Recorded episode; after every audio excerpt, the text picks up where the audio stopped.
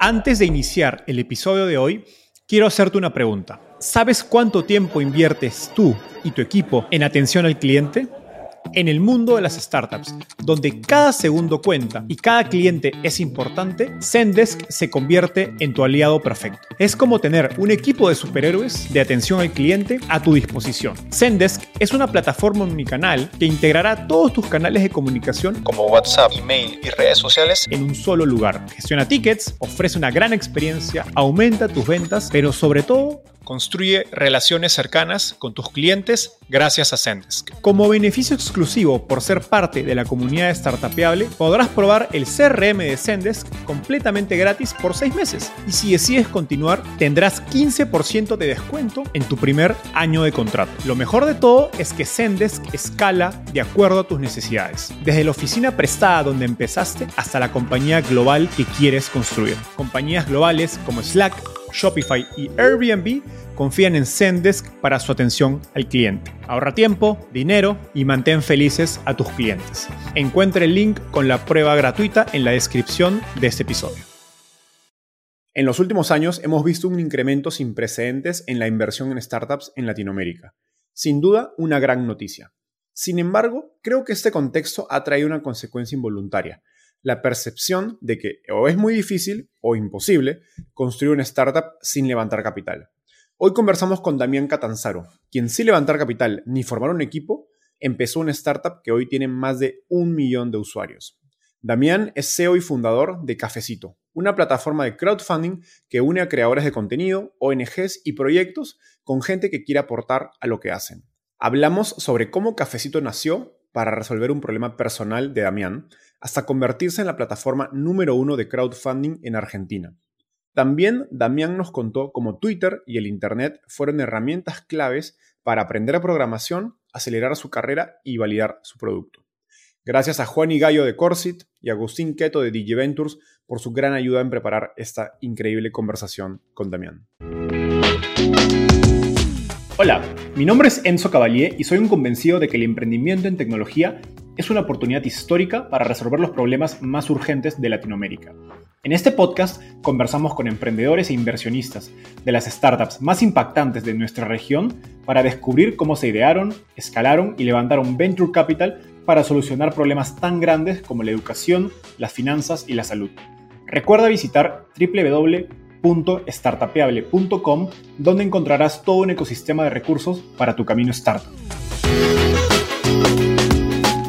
Hola Damián, ¿qué tal? Bienvenido al podcast. Buenas, muchas gracias por la invitación. Encantado de tenerte.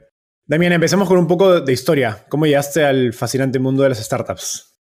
Creo que yo el mundo bastante de chico, eh, sin saber lo que era una startup en sí, siempre me gustó construir cosas en general. Eh, me acuerdo cuando era chico tenía un juego que se llamaba Mecano, que era como un juego donde tenías muchas herramientas y, piezas chiquititas donde las ibas encastrando, ibas como armando autitos o grúas o un montón de cosas. Y de ese momento hasta que aprendí a programar, fue como todo un trayecto de siempre me gustó crear algo. Eh, entonces creo que de ahí, desde ese comienzo, ya siempre quise como estar siempre haciendo algo, creando, creando cosas para, tanto para mí o para, para los demás. Súper. Ahora vamos a un poco al presente. Cuéntanos brevemente qué es Cafecito y cuál fue un poco el, momento ajá detrás de, la idea. Bien, Cafecito es una plataforma de crowdfunding o financiamiento colectivo, como se la conoce, eh, que el aha moment en realidad como cuando nace, eh, nace un poco antes de que arranque la pandemia en Argentina, en más o menos febrero del 2020, cuando yo estaba buscando una manera de financiar lo que yo hacía, que en ese momento estaba compartiendo muchos eh, tutoriales o manuales de programación que yo mismo escribía. Y dije, a ver, ¿de qué manera puedo como a la gente que, le, estoy compartiendo esto, no sé, tener como una eh, retribución financiera o algo? Empecé a buscar y había, encontré muchas plataformas de afuera, pero no había nada como a nivel local. Y lo que pasa en Argentina es que eh, pagar en dólares es como medio complicado, se le tiene como cierta, cierta cosa que no se sabe a qué cambio va a ser o cómo va a llegar la tarjeta, todo. Y, si ponía alguno de estos links de, estas páginas en dólares, era bastante raro que, alguien colabore o que, done, ¿no? Entonces salió un día a decir, che, ¿y si le gustaría tener una página de este estilo, así como por ejemplo Buy Me a Coffee o Coffee o Patreon, los que existían, eh, en Twitter, todo, todo esto? Y tuve una reacción bastante buena y dije, bueno, vamos a probar, eh, vamos a probar. Y ese fue como el momento que dije, ah, mira, se necesita esta idea para acá porque no, no hay nada en este momento. Genial. No, esa historia me parece increíble y creo que es un gran ejemplo de pues, los emprendimientos que nacen como proyectos personales para resolver un problema propio. E, en ese sentido, ¿cómo fue ese proceso, digamos, de, de crear el MVP y en qué momento te animas a renunciar a tu trabajo para dedicarte al 100% cafecito? Bien, eh, todo el, MVP eh, tuvo un plazo de más o menos tres meses, porque al principio empezó haciendo eh, solamente un proyecto mío, donde era una, una paywall, que entrabas al, sitio, tenías como mi perfil y podía dejar un mensaje, pagar con Mercado Pago, y, se terminaba ahí. Y el proyecto yo lo, había dejado como open source para cualquier persona que quiera agarrar y se lo descarga, pero tenía que descargárselo, subirlo a un servidor, hostearlo con la base de datos. Había que hacer todo un, gran lío para, configurar su, proyecto, ¿no? Y empezó a aparecer mucha gente diciendo, che, yo también quiero tener un perfil acá, yo también quiero tener un perfil. Y yo no lo había pensado como una plataforma, sino era un proyecto de fin de semana que salió en, salió en una semana, no, no salió más que eso. Y yo lo tenía como un side project y lo iba mejorando, le iba agregando cositas. Hasta que en un momento dije, y para, y si realmente lo hago una plataforma, a ver si capaz que a la gente le gusta y lo, lo empiezo a usar, ¿no? Me empecé a trabajar bastante con eso y el 29 de mayo eh, del 2020 fue el día que sale la plataforma y hubo como 5.000 cuentas creadas en un día. Tenía toda mi timeline de Twitter, todo compartiéndose los links. No, muy divertido. La verdad que estuvo, muy, muy copado eso. Chévere. ¿Y en qué momento decides dejar a tu, trabajo para dedicarte al 100% a cafecito? Bien, eh, yo actualmente estaba ya hace tres años trabajando en una, en una startup que la, arranqué yo también. no, era mía la startup, pero fui el empleado cero. Eh, entonces como que estaba bastante pegado a, la startup, esa era una, una fintech. Y en agosto más o menos vi que Cafesto estaba, estaba caminando bastante bien. Ya me dejaba pagar lo que era el alquiler del departamento y dije, bueno, y si, tirémonos a la pileta y vemos cómo funciona, total. ¿Qué, qué, más puede pasar, no? Capaz que si le dedico ocho horas por día puedo, puedo hacerlo crecer bien. Hablé con, mi, con, la empresa en donde estaba y le digo, che, miren, estoy en este momento, está pasando esto eh, me dijeron, dale para adelante, lo mejor, siempre hasta en las puertas abiertas acá. Y ahí fue que en agosto del 20, en, sí, agosto, septiembre, fue cuando renuncié a ese trabajo y me puse a trabajar al 100% en cafecito. Genial. Mencionaste el rol de Twitter cuando lanzas la herramienta y te he visto revisando tu feed que muchas de las funcionalidades que has lanzado eh, o mejoras, modificaciones, las vas como probando con tu, con tu audiencia en Twitter? Como, ¿Cuál es tu, tu playbook? ¿Tuiteas una idea y ya? O, ¿Y cómo priorizas qué construir? Sí, no, en realidad eh, todas las eh, ideas, todas las cosas que se fueron agregando a Cafecito fueron más que nada sugerencias de, del feedback de la gente que ya lo está usando, ¿no? Eh, me puse a escuchar mucho a todos los usuarios que estaban, capaz que con algún problema que tenían, o si le gustaría tener esta cosa o esta, otra, y lo siga anotando todas, y según lo que veía que más o menos me hacía sentido que había mucho de uno, mucho de otro, eh, lo compartía por Twitter también, eh, como ya había como empezado a darme una masa de seguidores y decir, a ver si esto va para un lado, esto va para el otro, entonces validar, validar como con, con varios lados, tanto con los usuarios de Cafecito como con la gente de Twitter, que también eran usuarios, pero algunos no y simplemente querían como compartir y decir, ah, esto me gusta, esto puede funcionar, esto... Eh, y, también generás como ese engage con el público o con, en mi caso Twitter, que para mí es una herramienta súper importante a, nivel tanto profesional como personal mío, eh, y generás como ese apego con las personas de que puedan eh, o darte feedback o, compartirte a vos mismo. Creo que es, actualmente es una de las herramientas como más importantes que uso al día a día. Súper. No, y, más adelante vamos a hablar un poco más acerca del rol de Twitter, eh, digamos, en el crecimiento de tu carrera y, de Cafecito. Ahora, empiezas Cafecito con menos de 100 dólares, no levantaste capital, hoy día tienen más de 800.000 usuarios, corrígeme si la cifra es más alta, y sin haber invertido en publicidad. ¿Cómo explicas el crecimiento tan, tan explosivo, sobre todo en los últimos dos años?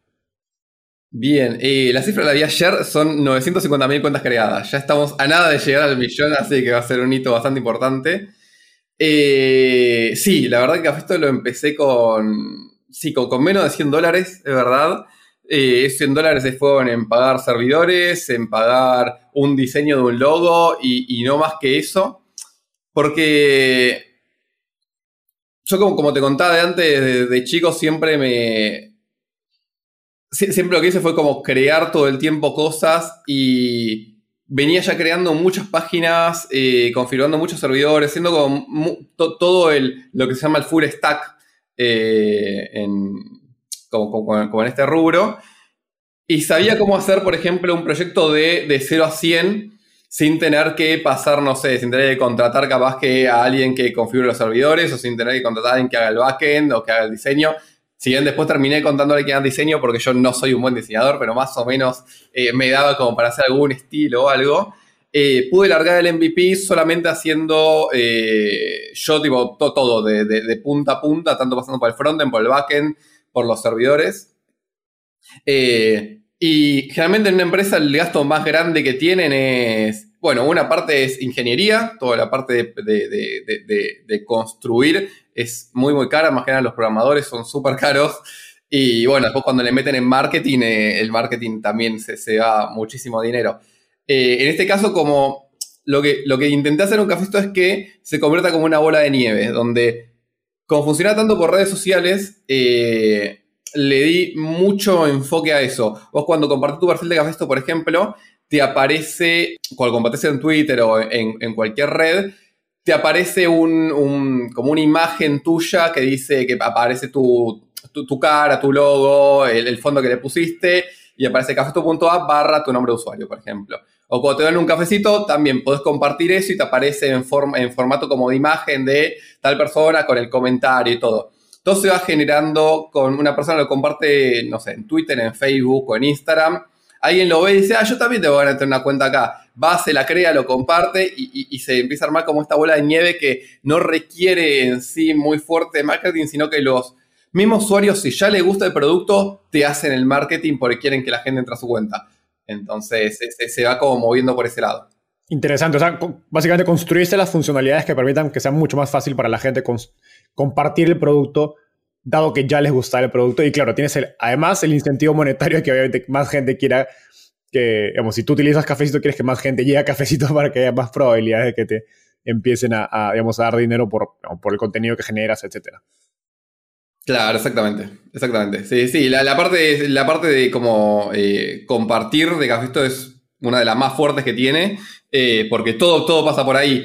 También, por ejemplo, podés compartir en las historias de, Instagram, podés compartir en todos lados, que es como lo visual que tiene y ya con el tiempo se fue haciendo la marca de cafecito. Entonces ya ves el logo, ya, ya ves de dónde es, ya ves de dónde viene y sabes para, para dónde va a ir, sabes eh, a, qué va a llegar, de qué se trata la plataforma. Es como que ya se armó el, el algo que pasó muy loco ya desde el año pasado, que mucha gente ya no te pide una cuenta de banco, sino te dice, pasame tu cuenta de cafecito para cuando te quieran hacer una donación. Entonces como que se armó todo este concepto de eh, un cafecito, hacete un cafecito, te pago un cafecito y, termina siendo lo mismo que si yo me, das, por ejemplo, una cuenta de un CBU, una cuenta de un banco, lo que sea, y te transfiero 100 pesos, pero entra esto de que es mucho más user friendly decir, eh, te invito a un cafecito que te doy 100 pesos o te, doy 2 dólares. Eh, está bueno eso.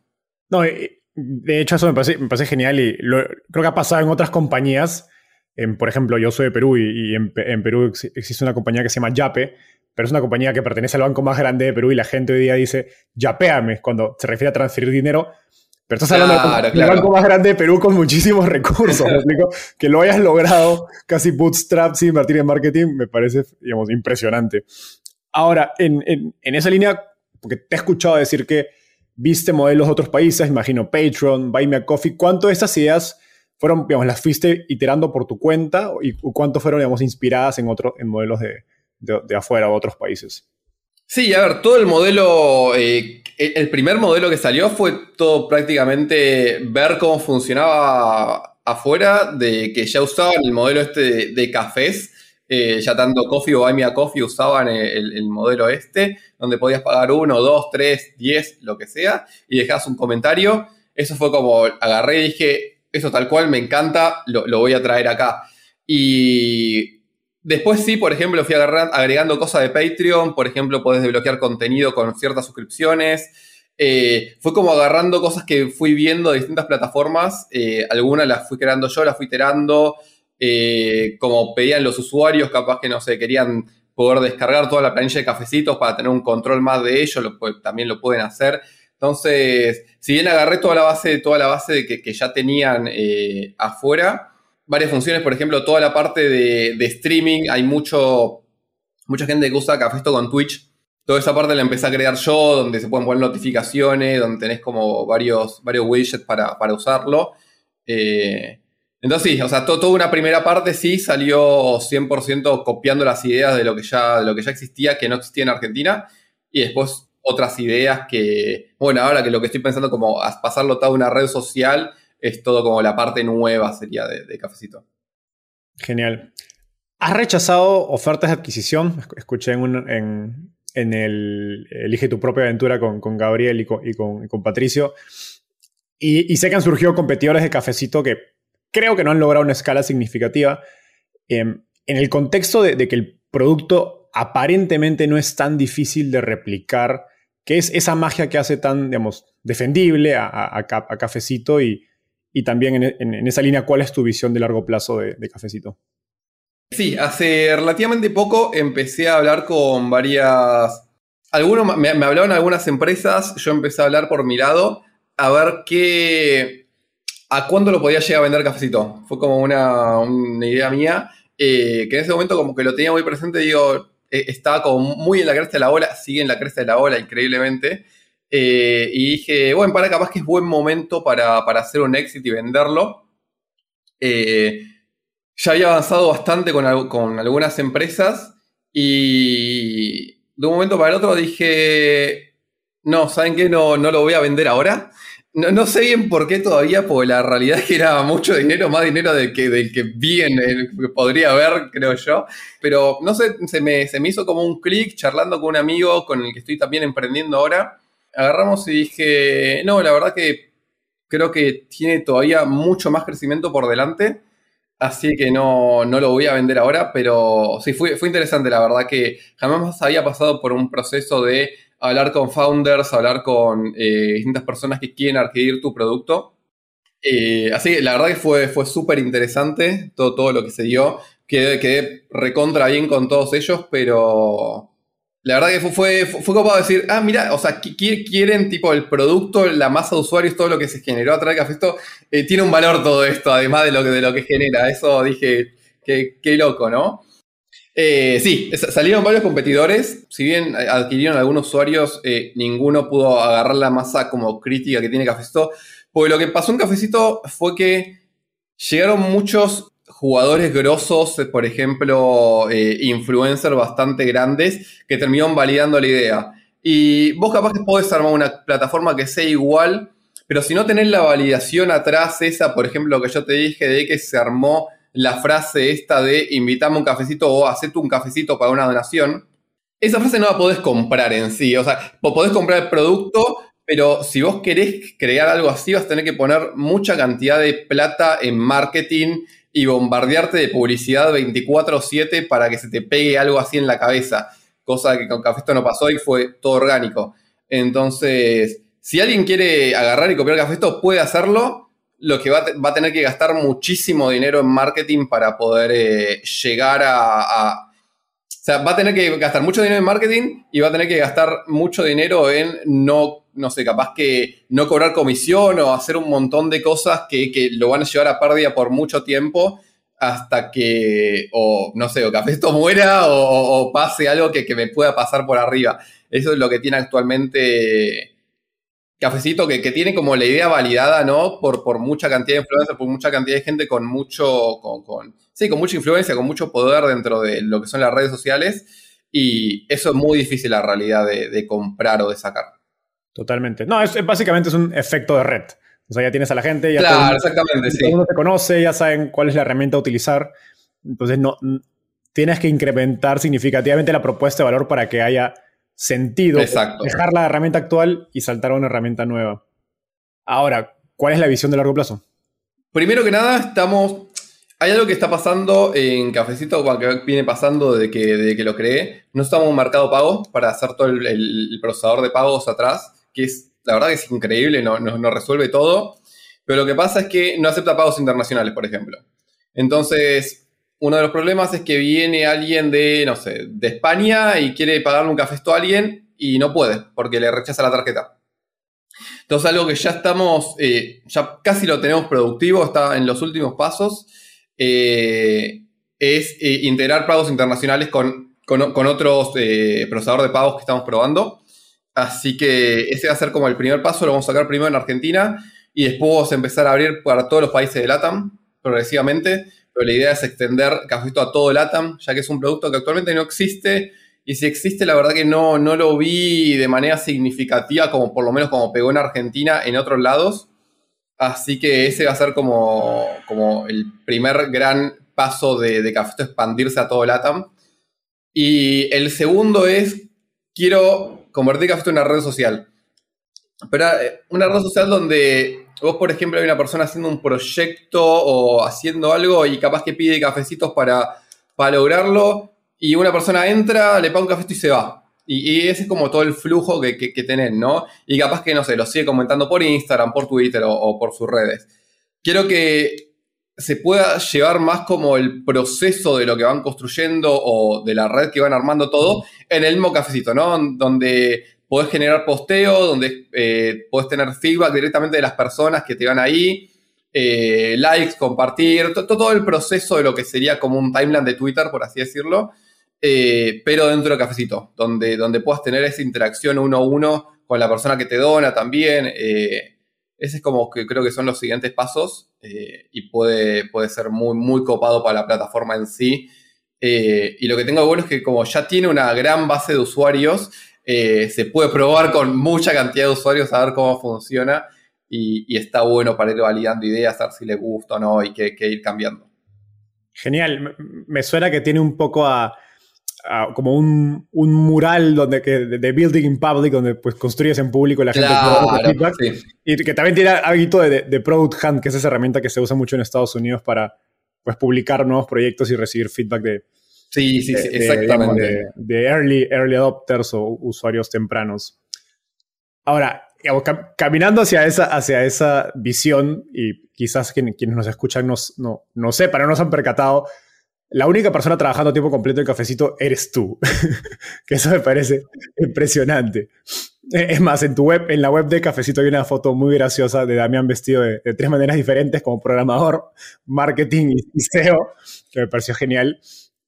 ¿Cómo se ve un día en la vida de Damián y, cómo organizas tu tiempo y atención para gestionar pues, las diferentes áreas del negocio? Bien, hace ya un tiempito, hace creo que dos meses que no estoy solo. Eh, incorporé una nueva persona más eh, a Cafecito. De hecho, yo me moví de, todo el puesto ese que, tenía y ahora eh, esta persona pasó a ser el, CEO de, de, Cafecito y yo ya me estoy, me estoy encargando 100% del área técnica, que era lo que, lo que estaba buscando.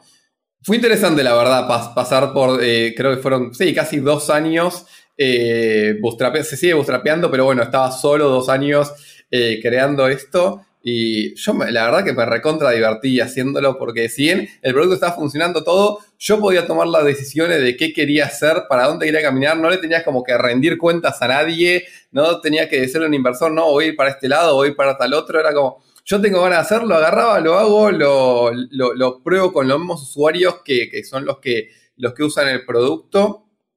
Y, y ese era mi día a día, era levantarme, eh, leer las redes sociales, tanto de Cafecito como mías, responder preguntas, saber qué, qué era, qué, era, lo que estaba pasando y, ponerme a programar alguna feature o, no sé, o resolver algo en particular. O mismo había, había capaz que semanas que, me las tomaba como libres para no, tipo, para enfocarme o, no, directamente no hacer nada. eh, y, siempre fue como el modelo que me gustó seguir, ¿no? De poder tener esa libertad. Ya desde muy chico que vengo eh, como buscando la manera de decir, como construir el producto que diga, eh, me voy a dormir o me voy una semana de vacaciones y que siga generando pasivamente dinero y yo no tenga que preocuparme en sí por estar 24/7 trabajando en algo, ¿no? Eh, creo que Cafesto un poco logró eso, eh, eso es lo, como, lo que más eh, contento me pone. Y, me daba esto de capaz que una semana no trabajarla y dedicarme a hacer otra cosa y, poder hacerlo completamente. Ahora nada, estoy en un proceso que estoy trabajando un montón y también estoy contento con eso porque nada, estoy, yo, estoy, yo lo, busqué y es como me, puse. Pero sí, es, algo divertido, por lo menos para mí, trabajar de esta manera. Es como siempre me, gustó trabajar como que me siento cómodo, sé, cómo trabajar de esa manera. Ahora estamos con, con Juani también, que, es el CEO, y él se está encargando más la parte de esta de eh, expandir cafecito eh, en todo el ATAM, y yo encargándome de lo, que es la tecnología atrás para que, para que eso pase. Y, la realidad es que está bueno tener un equipo, por lo menos empezar en equipo, porque yo toda esa parte, por ejemplo, no la quería hacer, yo no, no, no me gusta agarrar y sentarme a hablar con, por ejemplo, no sé, Stripe, PayPal o quien sea y hacer toda la burocracia que, lleva todo eso. A mí me gusta agarrar documentación y ponerme a hacer código y que las cosas funcionen. Entonces está bueno tener alguien que, se encargue de eso, que, capaz que no me gustaba hacer tanto eh, y las cosas empiezan a salir mucho más rápido. Así que fue un proceso divertido. Cafecito ha sido, ha sido tu, tu bebé durante dos años. ¿Cómo ha sido ese proceso de soltarlo a, alguien más y darle, pues, liderazgo, ¿no? Porque le da el rol de CEO a, um, ¿cómo se dice? A Juani. ¿Y cómo ha sido el proceso de, digamos, de construir la confianza y, tomar la decisión de darle un rol tan importante a alguien más? Bien, eh, primero que nada, Juani es mi amigo hace 14 años más o menos. Eh, con él, de hecho, empezamos a programar también. Eh, es una de las personas que, que empezamos a construir un montón de productos desde muy chicos. Entonces, si después cada uno siguió, pues, eh, por su camino haciendo cada uno su producto, sus cosas, nos terminamos ahora encontrando de vuelta, che, yo necesito una persona acá que se encargue de esto. Tenés ganas de venir a trabajar acá porque la verdad que yo no, como que no doy más. Y, un poco por eso también fue que planteé, que empecé a ver el tema de hacer un exit de cafecito. Porque yo le veía como cierto techo estando yo solo. Entonces digo, bueno, capaz que si eh, lo vendo y lo puedo seguir con la empresa, con, la empresa que me compre, puedo escalarlo a, más áreas. Y bueno, justo ahí charlando con Juan y me dijo, mira, yo la verdad que puedo hacer este, este rol que vos querés, si no es que querés venderlo ahora. Y ahí fue cuando dijimos, bueno, agarré y dije, ok, no lo voy a vender ahora, eh, lo meto a Juan y como CEO y lo, escalamos los dos juntos. Eh, la realidad es que fue, un proceso difícil eh, meter a alguien más porque, como conté, fueron dos años de trabajar solo y, como trabajar a mi ritmo y todo, y sumó una persona más, es armar como un flujo de trabajo en silla, ¿no? Tener, no sé, un to-do list, tener un montón de cosas que, ya se empiezan como a, complejizar un poquito. Pero nada, capaz que fue como la primera idea que, que, fue un poco difícil, pero después cuando empezamos a trabajar, estamos trabajando recontra bien y, todo camina perfecto. Genial. Ahora me, gustaría profundizar en, tu carrera en tecnología, porque creo que tu camino es muy poco tradicional en comparación a los fundadores que usualmente uno ve en Latinoamérica. Pues no fuiste a la universidad, no trabajaste en una startup sexy antes, etcétera. ¿En qué contexto nace tu interés por la programación y cuáles fueron esos primeros pasos que tomaste para aprender? Bien, eh, esto por suerte arranca de muy chico, que fue por pura casualidad. Eh, yo estaba, estaba jugando, más o menos a los 14, 13, 14 años empezó todo esto, porque yo estaba jugando un juego que en Argentina eh, es muy conocido, en Argentina se llama Argentum Online que es un juego 2D que de hecho fue creado por un grupo de argentinos eh, y fue uno de los primeros eh, juegos multijugador y open source eh, de, código abierto de Argentina. Y yo veía que como que había muchos servidores de estos juegos, ¿no? Y yo me conectaba a jugar a uno, después al otro día me conectaba a jugar al otro. Y se me dio la curiosidad de decir por qué existen tantos servidores quiero, yo también quiero tener uno, si hay tanto, yo también quiero, quiero crear uno, ¿no? Y ahí agarré, entré a Google, entré a buscar a ver qué, cómo era que, se creaba un servidor, qué pasaba con esto. Y entré a una comunidad de programadores sin saber qué, eran en ese momento, donde me dijeron, mira, tenés que descargar eh, este Visual Basic 6, que es el con lo que se programa, eh, con esto compilas el código, creas un archivito, lo ejecutás. Y yo iba siguiendo como paso a paso, leía paso uno, hacer tal cosa, lo ejecutaba. Y así tipo, y, paso por paso lo, lo iba haciendo. Eh, y ahí tipo pude como correr el primer servidor y dije, uche, qué, qué, bueno que está esto, ¿no? Y eh, como que me recordaba a todo cuando jugaba con el mecano, que construía como cosas ahí en, en, en con, con hardware, por así decirlo pero estaba construyendo algo con, con, software en la computadora directamente.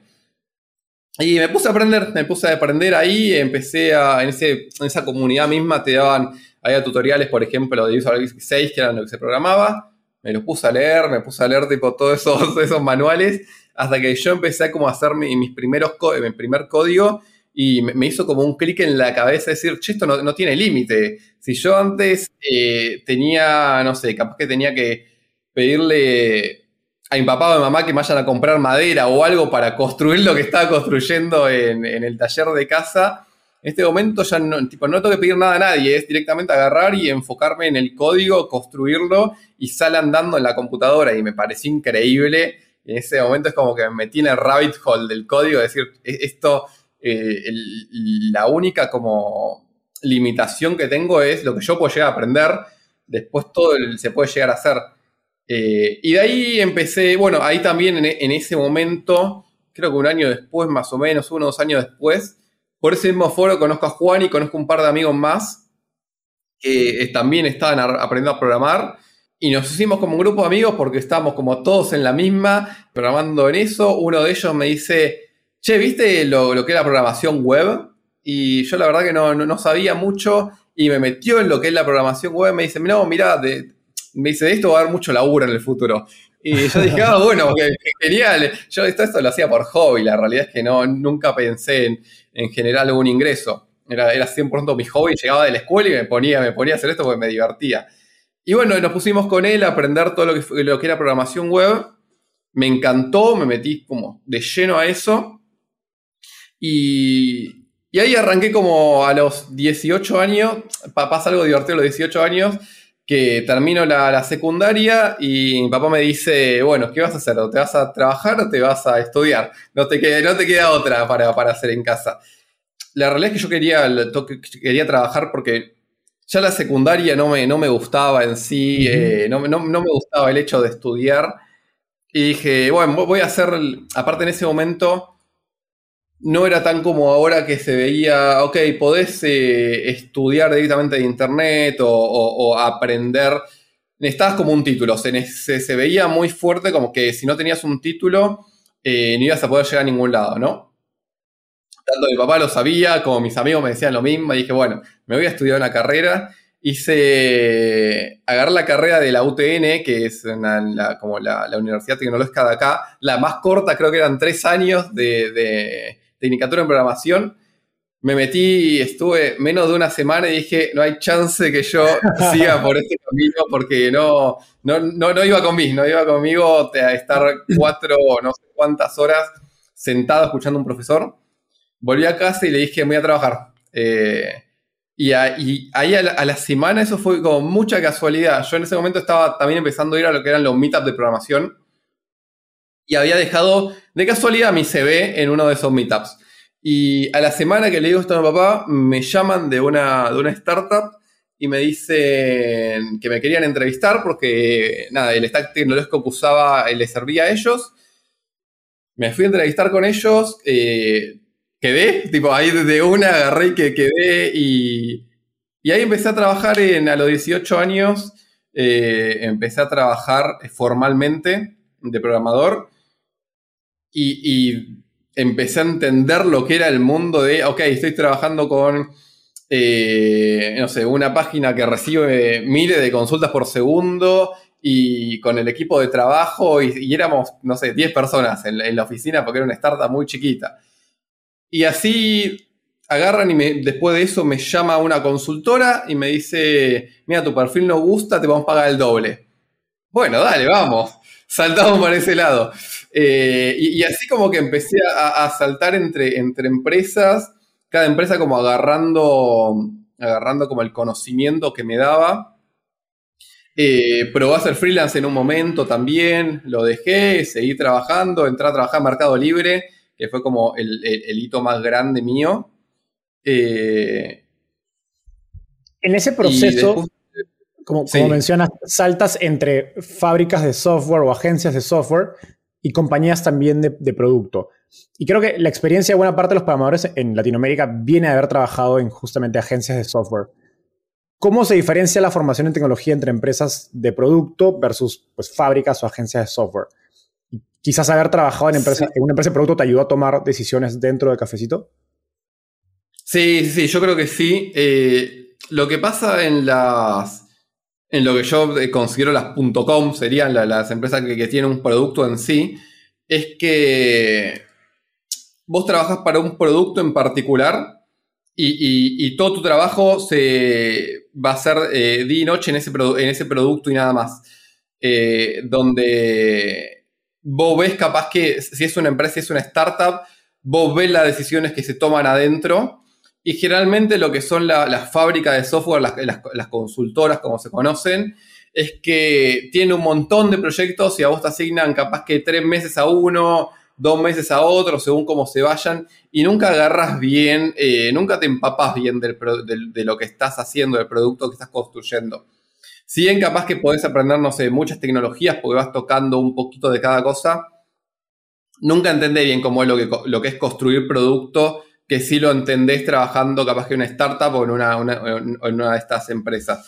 Eh, yo trabajé una vez sola en una, consultora y fue el suficiente tiempo para decir no quiero trabajar nunca más en esto, quiero trabajar siempre en producto, porque me gustaba más como el flujo de producto, de, yo ser como el encargado de, un área y de, no sé, my account la, tengo yo y la programo yo, eso es lo que me gustaba.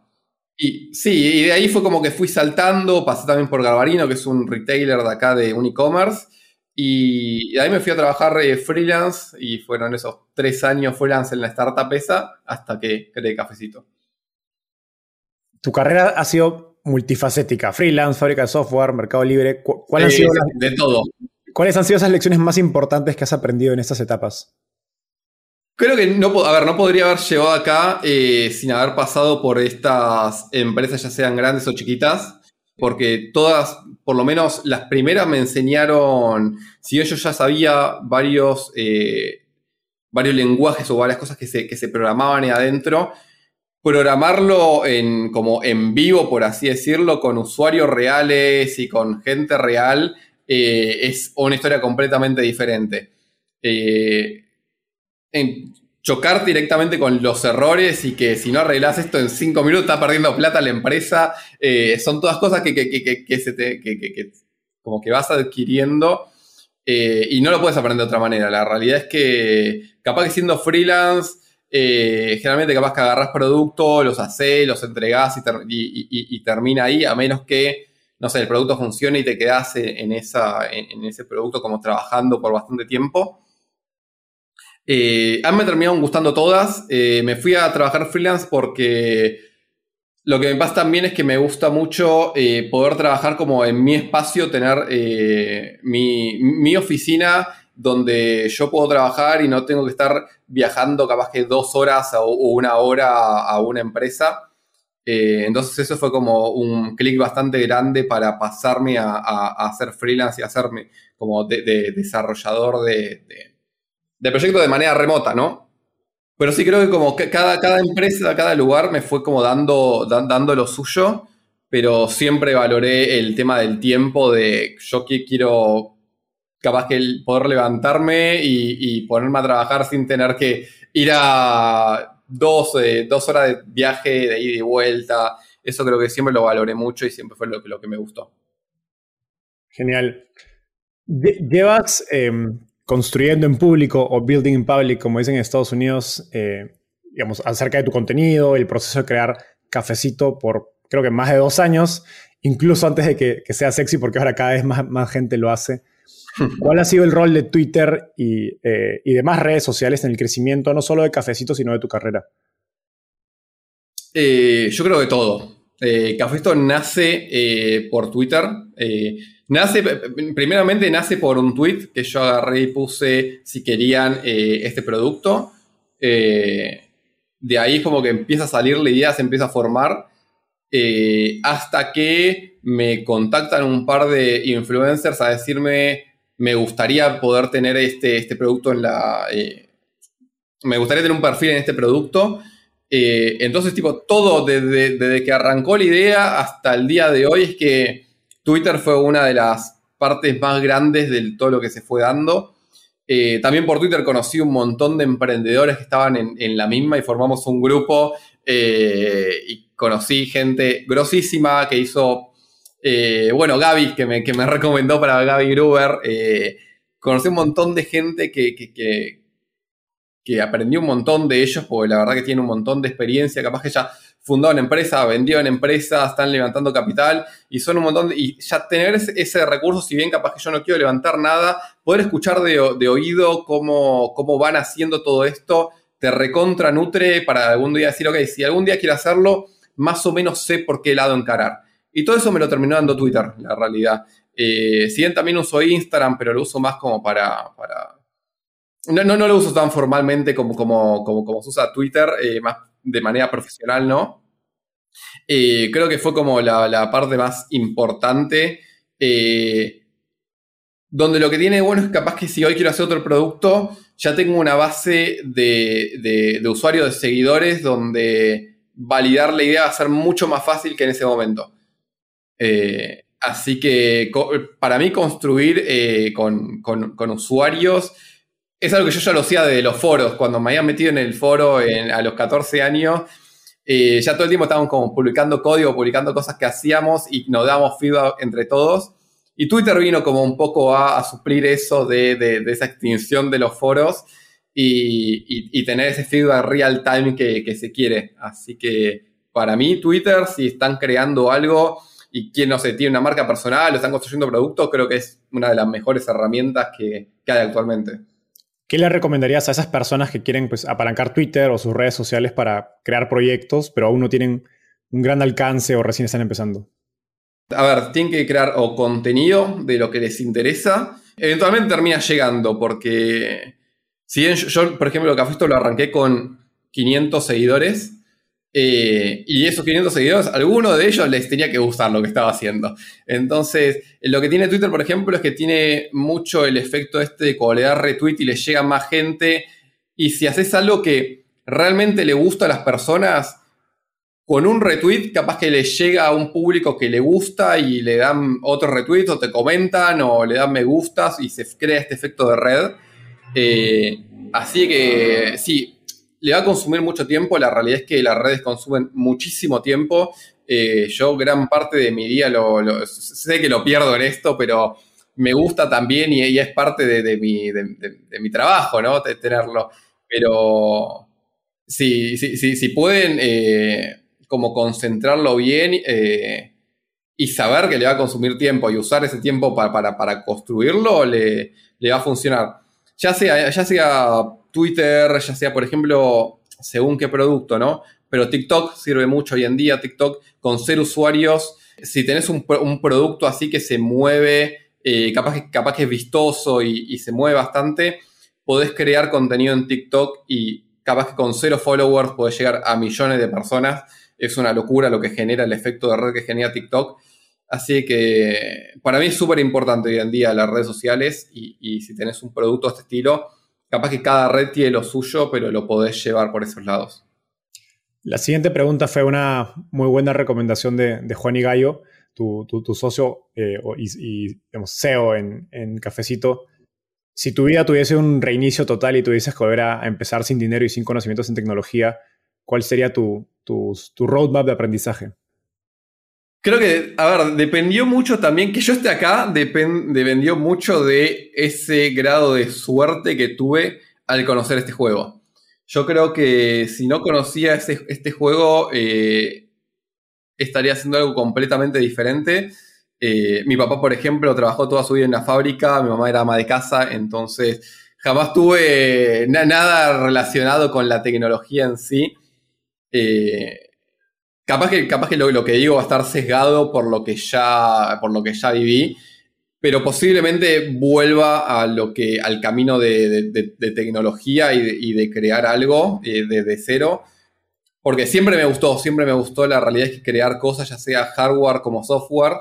Y seguramente si mi camino es, tendría que hacer mi camino completamente de cero, lo haría de vuelta por el software, capaz que metiéndome, si, no fue en Visual Basic, capaz que me metía directamente con web y veía algo en la web que se podía construir y arrancaba, por ejemplo, por HTML y CSS, que son como lo principal para crear como la estructura de la página, se iría por JavaScript y, así me, iría metiendo. Estoy seguro que ese chip como de, construir algo lo, seguiría teniendo, así que por algún lado de esos volvería, volvería a caminar. Esta, esta es la misma recomendación que le darías a gente joven. Porque me imagino que mucha gente joven te escribe por Twitter a preguntarte, oye, ¿cómo entra tecnología? Porque inspirados por tu historia te dicen, quieren saber cómo, cómo lo hiciste tú. ¿Qué, les dices a esas personas? Sí, sí, generalmente lo que digo yo es, si querés entrar a lo que es programación, eh, hoy en día lo más fácil es la web, porque lo que tiene la web es que es visual. En cambio, otros lenguajes, capaz que vos abrís una terminal y lo único que ves son eh, palabras que se van escribiendo. Y, te puede motivar bastante, capaz que con algún error o algo. Lo que tiene la web es que ves, capaz que tocas un botón y hace algo.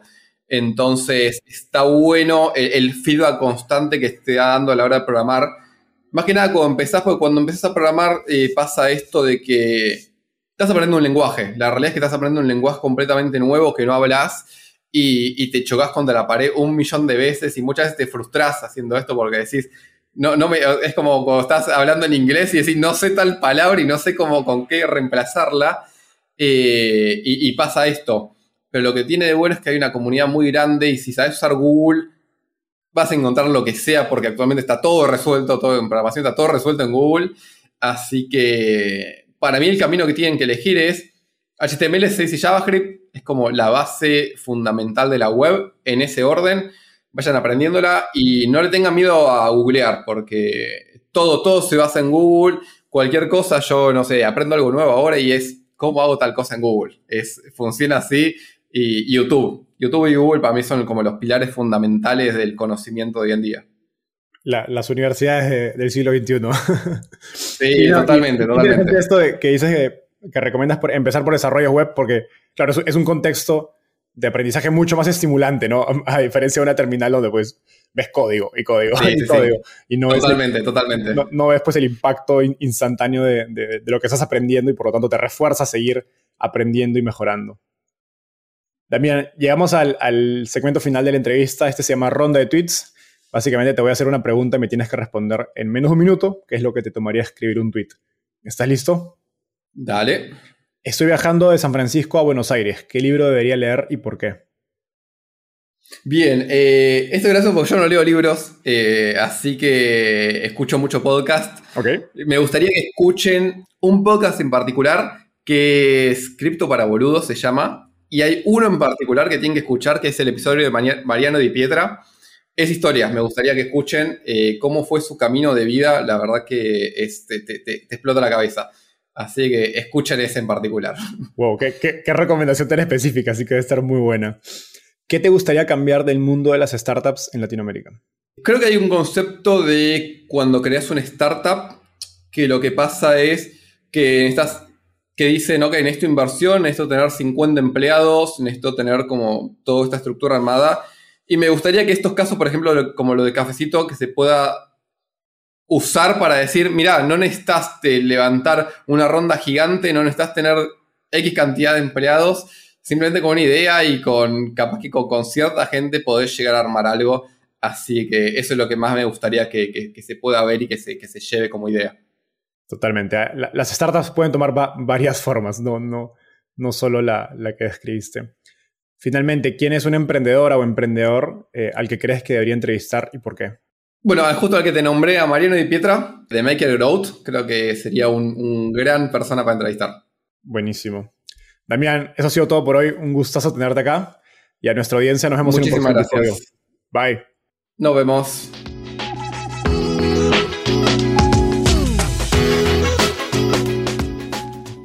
Antes de cerrar el episodio, quiero contarte que lanzamos el podcast Startupiable en 2021 y en menos de un año ya somos casi 10.000 personas que lo escuchamos cada mes. Y quiero seguir creciendo esta comunidad. Por eso, si escuchaste este episodio y te gustó, ayúdanos contándole a un amigo, familiar o colega. Suscríbete y déjanos un review en Spotify o Apple Podcasts. De hecho, me gustaría saber quién eres y por qué escuchas el podcast. Mándame un mensaje sencillo a enzo.startapeable.com o por Twitter a arroba contándome por qué escuchas el podcast Startupiable y cómo te ayuda en tu empresa o trabajo.